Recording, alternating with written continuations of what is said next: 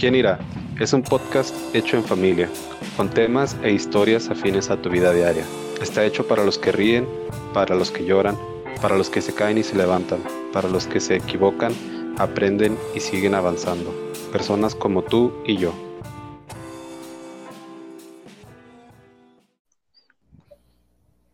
Buenas tardes. Buenas tardes. Buenas tardes. ¿Cómo están?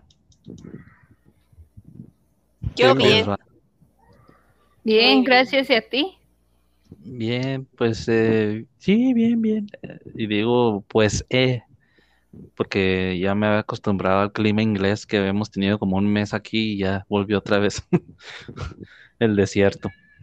Para el jueves, Pero, pues, sí. volver a llover. Jueves o viernes. Ah, pues ojalá. A mí sí me gusta que llueva. Ha habido un cambio radical en la vegetación de Ciudad Juárez ahora con estas lluvias. Yo sé que muchos lugares de, otros, por ejemplo, California incluso el sur de Chihuahua ha tenido sequía, pero aquí este año pues ha llovido bastante y ha cambiado mucho la vegetación. Muy bonita. Bueno, a mí que me gusta lo verde. Y ahora que te trajiste tú la lluvia, ma, y dejaste ya la sequía, Ya sé, qué gacho. No, estaba viendo anoche un, un video de que en Chihuahua se desbordaron ríos y no sé qué, y luego en Veracruz mucha gente perdió su casa, sus carros por las inundaciones. Y pues, ay, santo Dios. Sí, pero estaba, es- estaba escuchando yo en las noticias que, al- bueno, eso es en cuanto a México y en las lluvias, pero en el, en el Polo Norte o en, en los glaciares, en tanto sur y norte, se, está muy flojo el hielo. eh, Han disminuido muchos glaciares de tamaño y se ha aumentado la, no sé si propagación o cómo se llame, pero yo no sabía que había gusanos en el hielo. ¿Ustedes sabían? Es un No. gusano negro No. que ¿En se da solamente en el hielo, a temperaturas muy bajas. Y ya hay este, demasiados. Son algunos animales los que se alimentan de ese gusano, pero no, no todos los animales los quieren o se alimentan de ellos, no sé por qué. Pero es un gusano negro que se está dando mucho ahora más que en otros. Siempre ha existido, pero ahora que se están derritiendo los glaciares, o sea, hay de más de los que había antes. Oh, wow. pues, ¿Y, Quién sabe qué esté qué pasando. pasa si, qué pasa si hay de más? ¿Qué, qué, qué se desnivela? ¿Qué, qué ecosistema? o cómo? Todavía lo están estudiando, es- de hecho era parte del reportaje que estaba escuchando porque no saben en sí, o sea, algunos, a- algunos pájaros se los comen y eso ya en casos de desesperación de que ya no encuentran comida, pero o sea, están tratando de encontrar qué beneficio o, o- o para qué están ahí en, ese ecosistema, porque son muchos y pues no hay árboles, no hay plantas, no hay nada, es puro hielo, Oh, wow. es muy raro, es lo que andan estudiando. Increíble. Sí, está muy raro. Y es un gusano negro, así como un 100 pies, pero chico, chiquito como el tamaño de tu dedo, de tu dedo chiquito de la mano, el meñique. Meñique. Pero negro, o sea, se contra- contrasta con la nieve. Yo les traigo ahora para platicar algo acerca de lo que leí hace algunos días de un libro nuevo que, que me regalé, de, que se llama Mapas en un espejo. Son fábulas o algunos cuentos cortos. El autor se llama Orson Scott Card y pues la primera, la primera historia es acerca de la música. Entonces, pues como a mí me gusta la música, me causó más mucho interés. Y habla de un muchacho, bueno, un niño que se llama Christian, que desde que nació lo llevaron a una casa en el bosque, una casa alejada de- del pueblo, de la, se puede decir que de la sociedad. Y su entorno era pues nada más el, el sonar de los pájaros, del bosque como tal, el viento, cómo se, ese ruido tan característico que hacen las, las hojas de los árboles cuando pasa el viento, y, eh, el río, pues todos sonidos de naturaleza, ¿no? Y en ese cuarto solo le pusieron a él un órgano de esos como, no sé si se llama órgano de viento, pero de esos que están en las iglesias antiguas.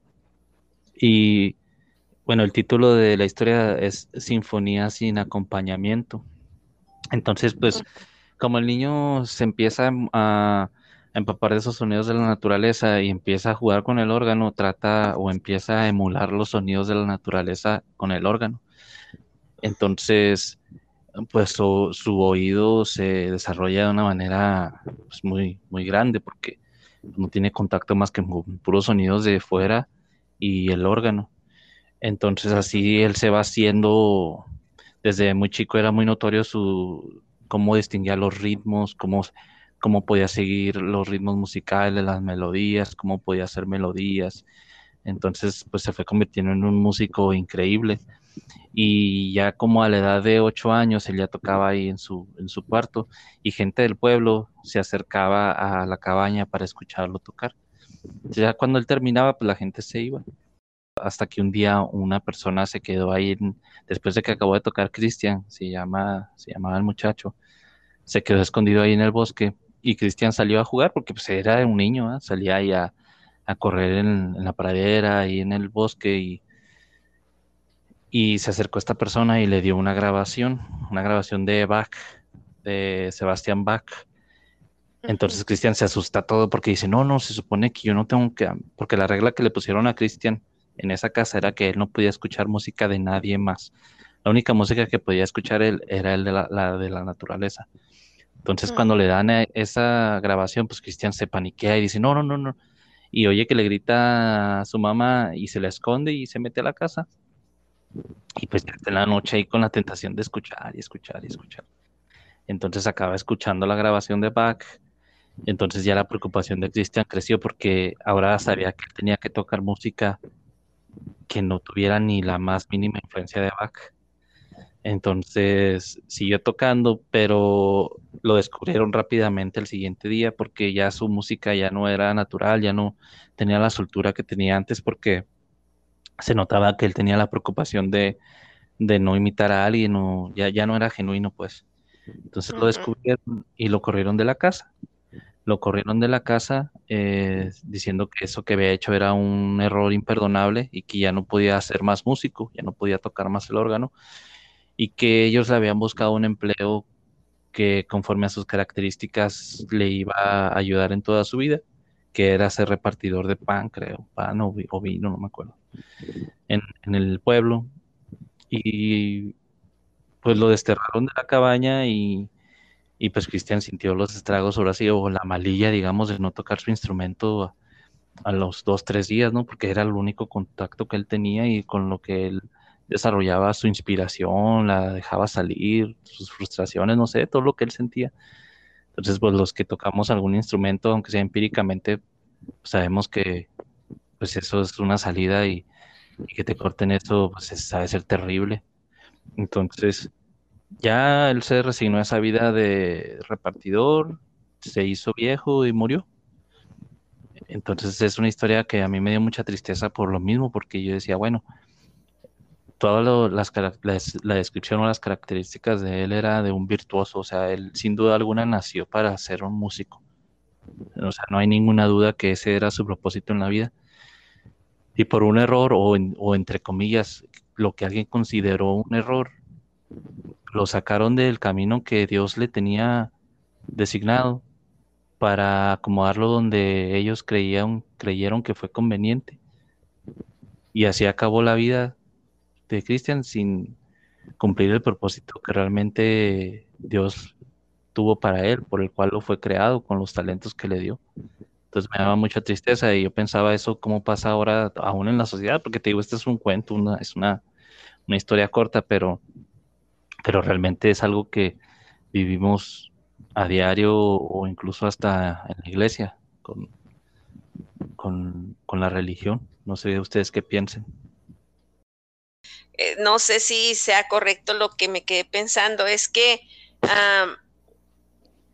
por ejemplo, ahorita que dices tú, no sé qué piensen ustedes porque inclusive pasa con, lo, con la iglesia, pero sí, sí pasa, puede pasar, e, es, lo que comentábamos en, otra de las grabaciones, que puede pasar y, y tú contabas la historia de tu amigo, un amigo que tienes ahí o un vecino, no sé qué, que una vez estaba tomado y sintió que tenía que ir a la iglesia y que tú cuentas que cuando fue lo sacaron y él estaba muy sentido, ¿verdad? Entonces, ah, así hay situaciones en la vida. Ahorita que estás contando esta, esta historia, o sea, va a haber mucha gente en la vida, por ejemplo, si tú quieres ser ah, administrador de empresas, tal vez tú le digas a tus papás, yo quiero ser administrador de empresas porque a mí me gusta mucho la administración, me apasiona esto, lo otro. Y tus padres pueden decir que te digan, no, no, no, pero es que eso no, no está bien, no, esto no, eso no es bueno, tú tienes que ser médico, tú tienes que ser contador público, qué sé yo. Entonces, aquí de lo que se trata es de que, bueno, yo pienso, ¿verdad? Que, como dices tú, es muy triste que, que el hombre falleció, lo sacaron de ahí, falleció y nunca volvió a lo suyo. Pero no sé cómo manejar esta, esta, no sé qué palabra ponerle, porque son dones que Dios te da y tienes uno cuando tiene algo así tan dentro en su, en su, en su alma o en su vida o en su corazón, te van a poder decir muchas veces, no, no es que tú no vas a ser administrador o tú no vas a tocar el piano o tú no, pero si está en tu corazón, en tu ser, tú lo vas a volver a hacer.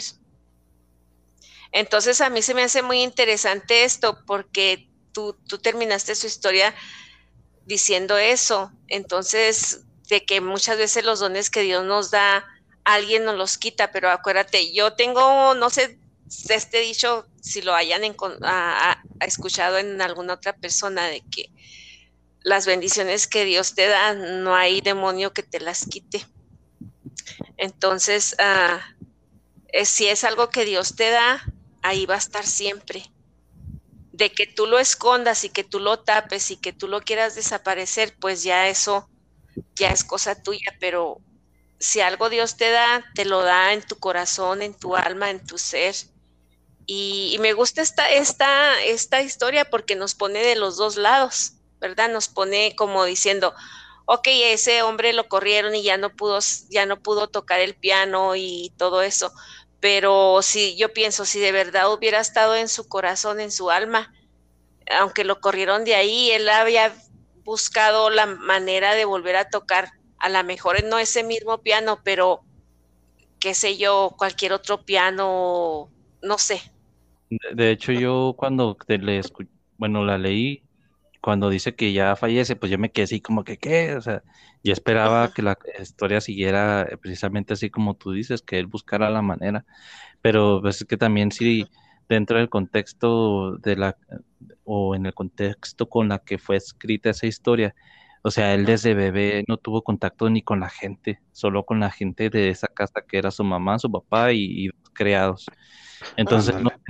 tenía nada de, de luchar por sus objetivos, o a lo mejor tenía ese, ese anhelo en su corazón, pero no sabía cómo hacerlo, ¿sabes cómo? O sea, lo tenían en un, eh, como en un lavado de cerebro muy profundo que, que no le permitió tomar acción o no sabía cómo hacerlo porque nunca tuvo un ejemplo de cómo hacerlo.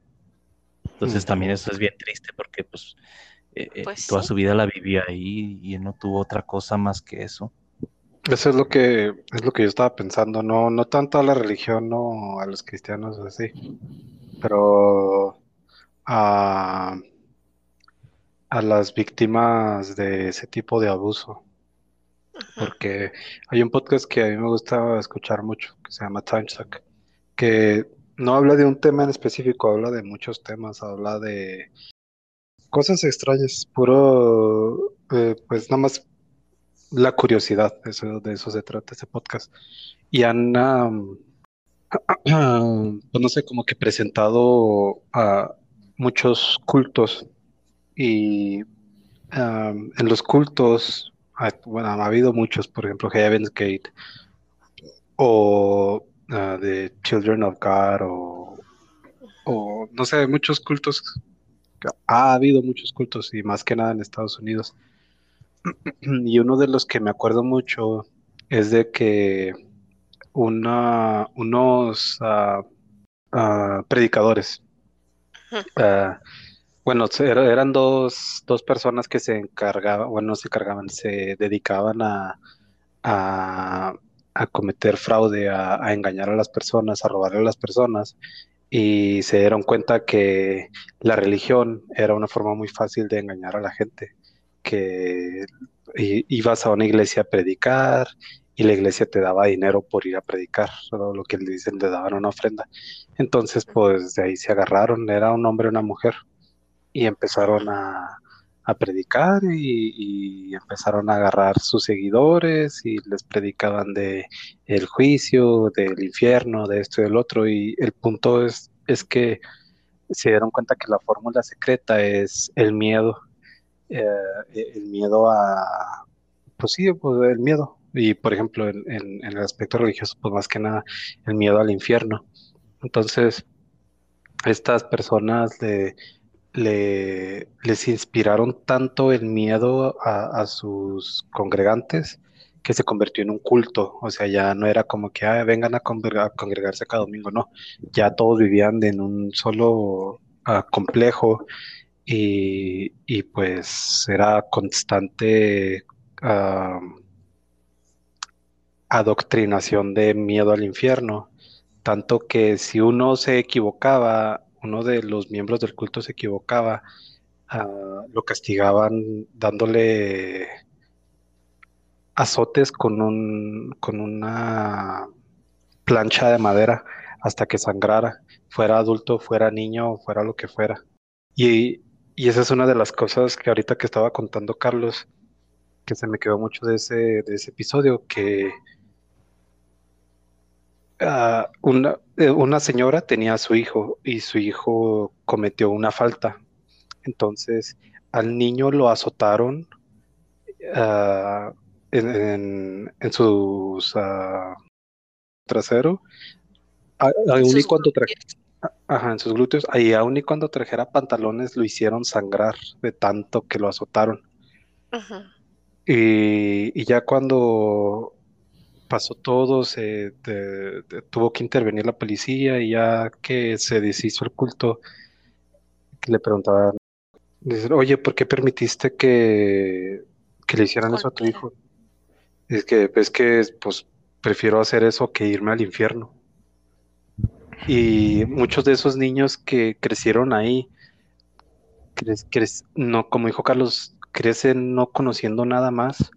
Para ellos es una forma tan, tan reprimida de vivir que lo único que conocen es el miedo, que lo único que conocen es, es ah, pues no conocen nada, aparte de- del miedo o de las enseñanzas que les dan, o también muchos cultos que, que era un, un señor que a las niñas que nacían dentro de su culto, él las le decía, no, es que es algo natural que yo tenga que tener, que yo te enseñe a hacer estas cosas, o sea, abusaba de ellas sexualmente, dice, es algo natural, es algo que se tiene que hacer, así dice Dios. Y las niñas es lo único que conocían, y o sea, eran víctimas de abuso sexual y todo, y hasta que se descubrió el culto, lo metieron a la cárcel y todo, ya se dan cuenta estas personas que, ah, es que la vida no es así, es que a mí me abusaron, es que esto, es que el otro.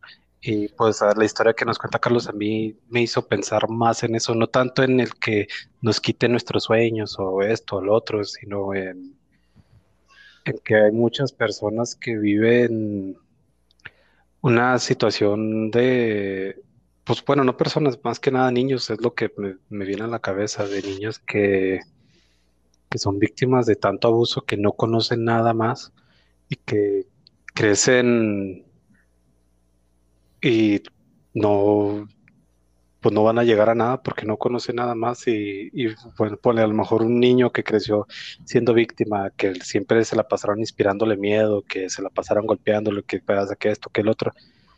Ah, llega a una estructura donde lo único que hacen es engañar a la gente, se llame testigos de Jehová, se llame bautistas, se llame católicos y pues, no sé, no, no sale de una para meterse en otra. Sí, sí, está muy triste. Sí, pues es que son, eh, eh, bien dicen que el trastorno, bueno, trastornar la mente o el, maltrato psicológico siempre va a ser más fuerte que el físico, porque si una persona que tiene una mentalidad bien fuerte, eh, digamos, guerrera o que de no darse por vencido, le podrás cortar todas sus extremidades y se va a escapar rodando. y podrá alguien tener todas sus extremidades y todo, pero llega a esos cultos a donde, donde dice Diego y, y, les, les cortan la mente, o sea, les, les cortan la- las piernas mentales y los recursos mentales que no son capaces de tomar una decisión o aventurarse a algo solos. O sea, los vuelven dependientes o, o pues unos, unos parásitos de ese culto, ¿no?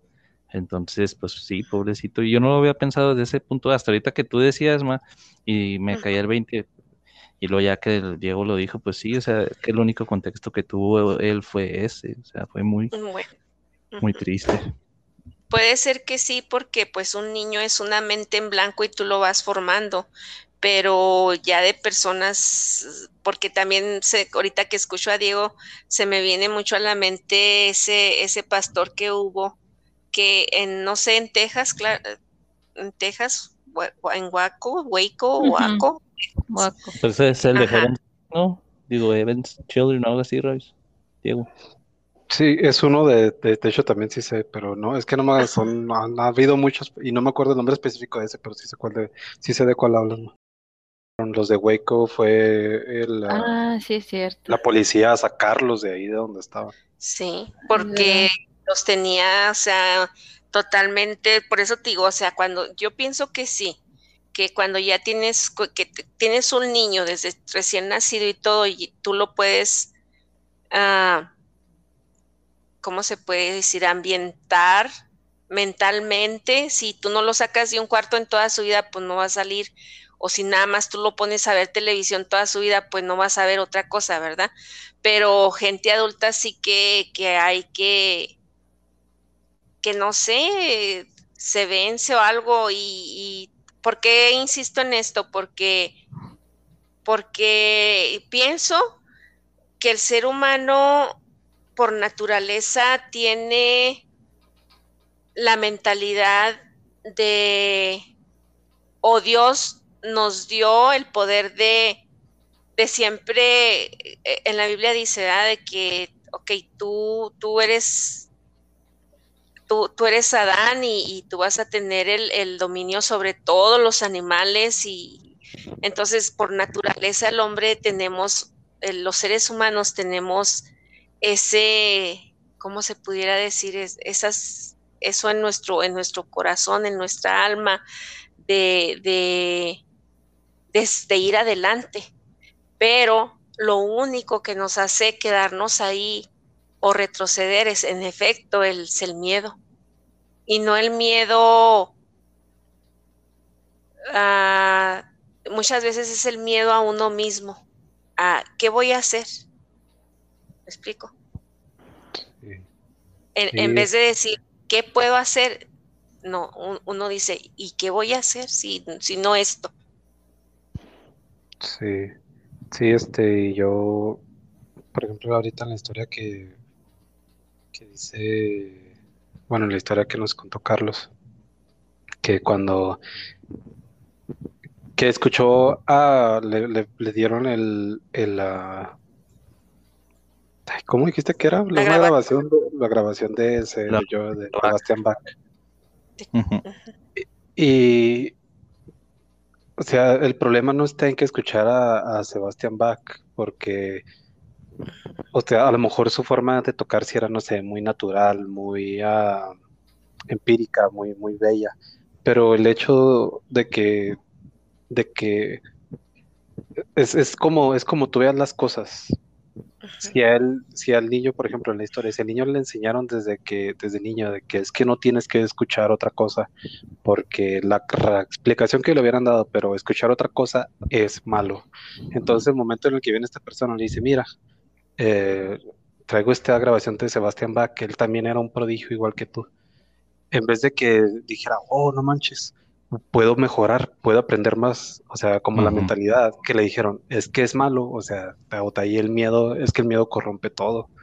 El miedo, el miedo o te hace, te hace eh, ah, salvar, te salva la vida o te, o te O te la vida.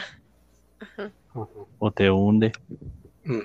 Y, o sea, es que e- el miedo es algo sano, o sea, pero obviamente toco todo, no, no puedes, no puedes vivir en un extremo siempre.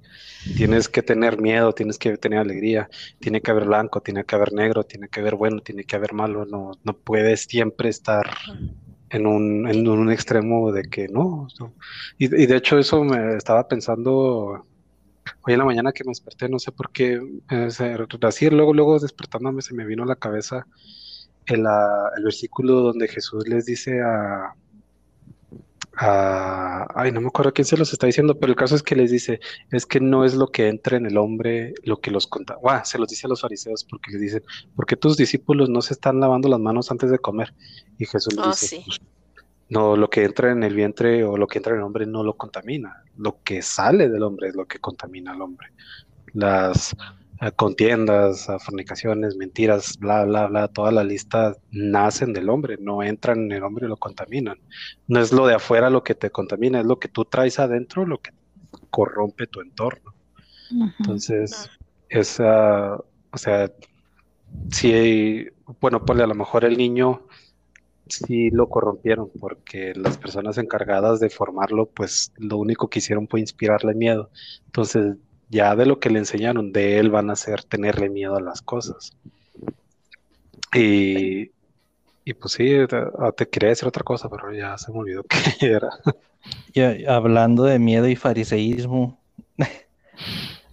este, por ejemplo, platicaba con, con mi, mm, con mi esposa y, y me, y des- ah, porque se le descompuso sus, sus lentes, se le cayeron así de repente, se cayó una, una, no sé, una patita, ¿cómo llamarle? Una de los brazos del, del lente. Ella está toda aguitada y toda triste. Y luego me, ya como que se quedó pensando cuando íbamos manejando y dice, pero pues, si yo le pido a Dios que me sane, me puede sanar, ¿verdad? Y le digo, pues sí. Y me dice, le digo, acuérdate que el pastor nos dijo su testimonio de que él traía lentes y le pedía a Dios que ya no quería usar lentes hasta que él parado en un semáforo estaba viendo eh, los anuncios y luego le di pregunta a Dios, oye, ¿y, y por qué ya, cuándo me vas a dar mi sanidad? Y lo que Dios le dijo, eh, le dijo, pues quítate los lentes, que él los seguía usando. Y dice que se los quitó y de, ahí ya no los usa. Entonces yo le decía a Carla, le digo, pues es que es cuestión de que tengas, tengamos fe, ¿verdad? De hacer las cosas en fe, porque así dice Dios en la Biblia.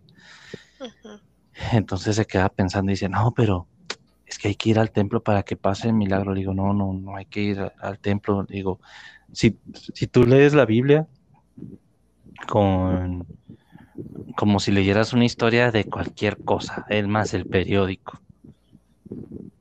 Date cuenta, Jesús sanaba los sábados, o sea, los días de descanso, ¿para qué? Para picarle la cresta a los religiosos. Búscame, no recuerdo yo, pero eh, creo que si, eh, si no hay, va a ser muy difícil encontrar eh, milagros de sanidad dentro del templo en los tiempos de Jesús. Era en las calles, ahí donde andaba Jesús. Eh, incluso Jesús, este, cuando se presentó el centurión, este, estaba muy lejos de la casa de la persona que estaba enferma y aún así sanó. En ningún lado, y la Biblia dice que estrictamente tú tienes que ir, que ir al, al templo. Por eso yo decía, hablando de miedo y fariseísmo, porque a veces tenemos ese miedo, miedo no reverente, miedo de, de, de, no sé, de algo malo, miedo del malo, no sé cómo decirlo. Miedo reverente es diferente, pero miedo del malo de que, ay, no, es que si no voy al templo, Dios se va a enojar y ya no me va a sanar. No, no, me voy al templo. Y ahí va al templo todo, en un- todo miedoso y, y ni, ni tiene la fe y cree que eh, el- la sanidad viene de ir al templo, no de creerle a Dios. Entonces, caemos mucho en eso. Y es también algo que, que está muy marcado en, en, en el ámbito religioso y sea la religión que sea, el, el hecho de que Dios va a hacer algo solo en el templo. O si voy al Mm. templo va a pasar, si no voy al templo, pues no, no, no me va a pasar mi milagro. Sí, de, de hecho, eh, ya eso es lo que quería decir. eh, bueno, no eso, pero algo parecido. Ahorita que dijiste me lo acordé. Que de hecho, pues te estaba contando a ti eh, el viernes. Que, este, bueno, no sé, es que a mí se me quedó muy, muy, muy relacionada la historia que contaste con los cultos. A los cultos, cultos así de como Heaven's Gate y, todas esas. Porque otra, o sea, es parte de la naturaleza del ser humano que, que no, a- aun y, aun y cuando podemos hacer todo lo mismo, bueno, no todo lo mismo, pero prácticamente o técnicamente todos los seres humanos somos iguales. Siempre tenemos esa como de que no, es que necesitamos un líder, necesitamos alguien que nos guíe. Y por ejemplo, en el aspecto religioso, pues siempre, así como, como lo que decías, de que es que tengo que ir con esta persona porque Dios le habla a esta persona. Y, o sea, yo puedo, yo puedo, yo podría, pero como yo no estoy conectado con Dios como esta persona, pues a mí no me va a hablar. Tengo que ir con tal persona, tengo que ir a tal lugar porque, pues así es. O sea, a Dios sí les habla a ellos, a, a mí no. O sea, y es algo, es algo bien am, arraigado que tenemos. Bueno, me he dado cuenta que yo tenía muy arraigado. Am, estaba leyendo los, ah, los evangelios y ya terminé y ahora estoy leyendo los hechos y, y hoy leí la parte en la que de, están en Jerusalén los, los apóstoles y no me acuerdo si es Pablo y alguien más, no me acuerdo quién más. Andan predicando por muchas ciudades así. Y luego ah, quieren los unos fariseos que se convirtieron, que se aceptaron a Jesús, dicen que, o sea, se enteran que los gentiles ya están aceptando a Jesús también y dicen, bueno, pero si los van a aceptar se tienen que circuncidar. Estos incircuncisos. Ajá, se, te- se tienen que circuncidar porque, pues no sé, eso es lo que digo de, de la que la naturaleza de los seres humanos, así, que, bueno, por ejemplo, ahí los fariseos dicen, es que Dios a mí me habla por, porque pues yo sí hago las cosas bien. Ellos si quieren, si quieren entrar al club, pues se tienen que circuncidar, si no, Dios no les va a hablar como me habla a mí. O incluso Sí. tal vez las, los gentiles pudieron a llegar a pensar de que, ah, pues que él sí está circuncidado, pues voy a tener que ir con él cuando quiera saber Dios qué me quiere decir, porque él sí está, él sí se conecta como se tiene que conectar y pues yo no puedo por tal y tal y tal. No. Y, y obviamente el gentil prefería hablar con el, con el circuncidado que circuncidarse en esos tiempos. Imagínate, no había nada, Eh, le daba frío. No, sí. De hecho, también yo, eh, desde que platicamos el viernes, desde días, antes traía también esa inquietud en la mente y sí es cierto, porque yo escucho, y voy a decirlo teorías, ¿eh? porque no, no, digamos, o pensamientos de personas que dicen, no, es que, ¿a poco crees que la vida con Dios es muy fácil de nada más creer y ya? Dice, no, hay que vivir una vida recta y ta, ta, ta, te dan una lista. Que yo sé que el deseo de vivir bien, dentro de como, digamos, los diez mandamientos, es para agradar a Dios, aunque de antemano sé que no lo voy a agradar, con mis actos, pero el amor que yo le tengo me hace hacer eso. Cuando tú quieres amas a alguien, tú quieres agradar a esa persona. Cuando amas a tus hermanos, a tu esposa, a tu mamá, a tus amigos. Entonces yo, yo a veces hablo con Dios cuando escucho estos comentarios y digo, bueno, pero a ver, o sea, yo tengo amigos, yo soy, me considero un muy mal amigo, la verdad. Si me escuchan amigos míos, van a saber que no estoy mintiendo. Me considero muy mal amigo y tengo muy pocos amigos. Y lo digo por el hecho de que no suelo estar para mis amigos cuando creo que me necesitan. Entonces, pero es algo que yo siento, ¿no? Pero Entonces yo, yo digo, bueno, Dios, si hay gente en este mundo con la que yo puedo contar para hablarle bajo la circunstancia o la dificultad que tenga y me van a apoyar o van a estar conmigo, pues no creo que tú no.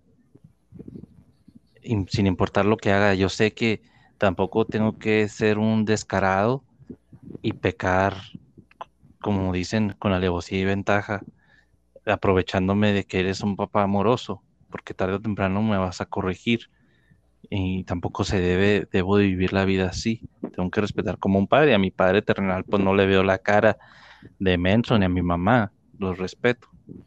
Entonces, yo decía, pero en realidad tengo que cumplir todos estos requisitos que me ha puesto la religiosidad para poder tener una relación contigo.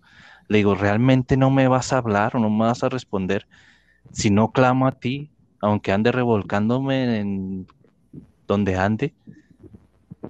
Y se me hace ilógico decir, pensar que Dios no me va a escuchar o no me va a responder. Yo sé que entristezco al espíritu cuando hago cosas malas, pero una cosa es entristecer y otra cosa es enmudecerlo, o sea, o no hablar. Entonces, creo que ese también es un engaño muy fuerte que, que tenemos muchas personas. Y bueno, gracias a Dios, yo, por eso se me quedó bien grabado. Lo que a mí me abrió la mente fue eso que dijo Tania una vez cuando recién empezábamos con este proyecto que, que fue este parte de lo que me motivó a entenderlo y lo que ha cambiado mi vida en cómo ver a Dios y la relación con Dios que dijo mi hermana, es que viene el avivamiento del amor del Padre. Entonces, sí es cierto, la gente, algunas personas siguen viendo a Dios como, como el jefe. Si le dan respeto, si le dan reconocimiento, si le dan honra, pero como a un patrón, como a como si fueran sus subordinados no como la relación de amigo o de hijos que Dios dice que quiere tener con nosotros. Y es una relación totalmente diferente. Ambas relaciones llevan respeto, pero el amor de padre a hijo, o sea, de esa relación de padre a hijo es totalmente distinta y abre puertas totalmente diferentes cuando entiendes esa relación.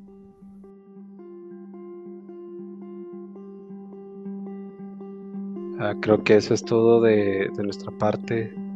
Y pues si quieren ah, formar parte de esta conversación, ah, pueden escribirnos a la dirección de correo electrónico quien irá podcast.outlook.com. Pueden escribirnos, a hacernos un comentario, hacernos preguntas, a criticarnos, a sugerir temas o que quieran. Entonces, sea bueno, sea malo, si se quieren poner en contacto con nosotros, pueden hacerlo escribiéndonos o también nos pueden seguir en ah, nuestras redes sociales y están los links para cada una o los enlaces para cada una de ellas están en la descripción del episodio. Y pues una vez más, ah, gracias por tomarse el tiempo para escucharnos. Que tengan un muy buen día.